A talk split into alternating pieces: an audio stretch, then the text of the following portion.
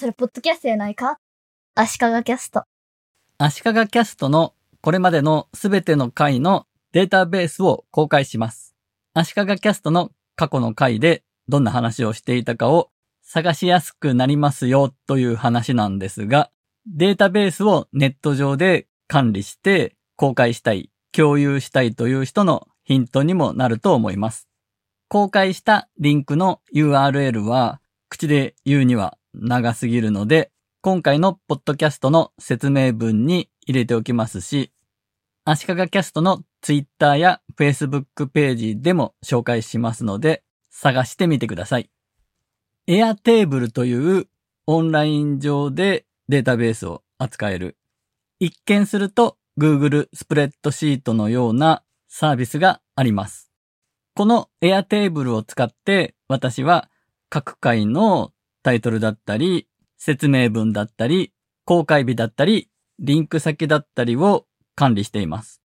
そして、Airtable には見せたい項目。Airtable 上ではフィールドという言い方をしてるんですが、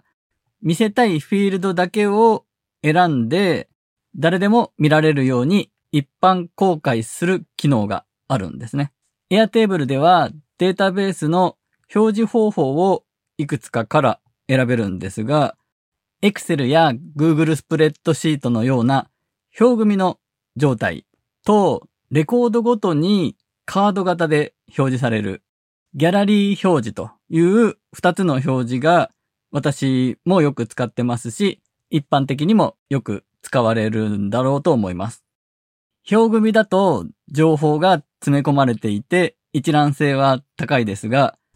カード型だと画像も大きく表示できて見栄えがいいので、どちらも捨てがたいんですね。一つの公開 URL でその二つの表示を切り替えることはできないので、2種類のリンクを紹介することにしました。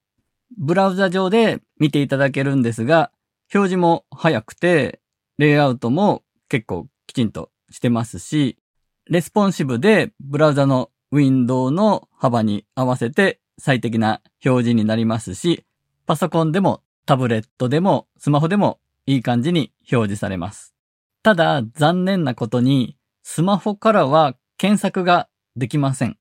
パソコンからだと右上の虫眼鏡のアイコンをクリックして検索機能が使えるんですが、スマホではその虫眼鏡のアイコンも表示されないんですね。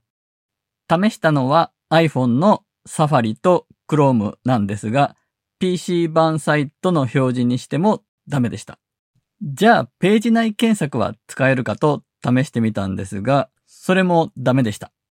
iPad では Safari、Chrome とも PC 版サイトを表示にすると虫眼鏡のアイコンが出てきて検索できました。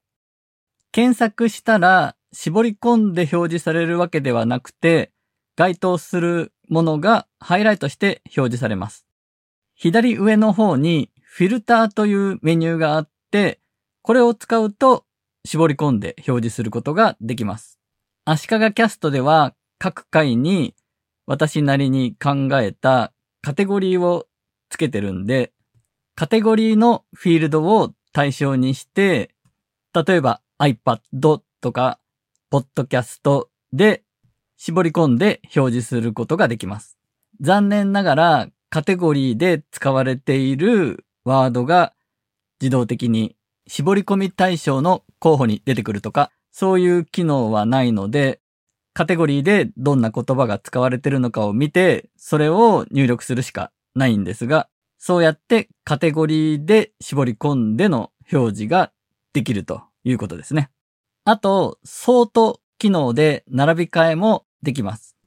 公開日が新しい順に並んでいるので、それを逆に古い順にするくらいですかね。使うとしたら。他にも CSV でのダウンロードやプリントアウトの機能もあります。なお、この公開 URL での共有ではなくて、Airtable のユーザーにデータベースそのものを共有する機能があって、それを使えば共同で編集できたりもしますし、相手は見るだけでもレイアウトを切り替えたり、もっと高度なことができます。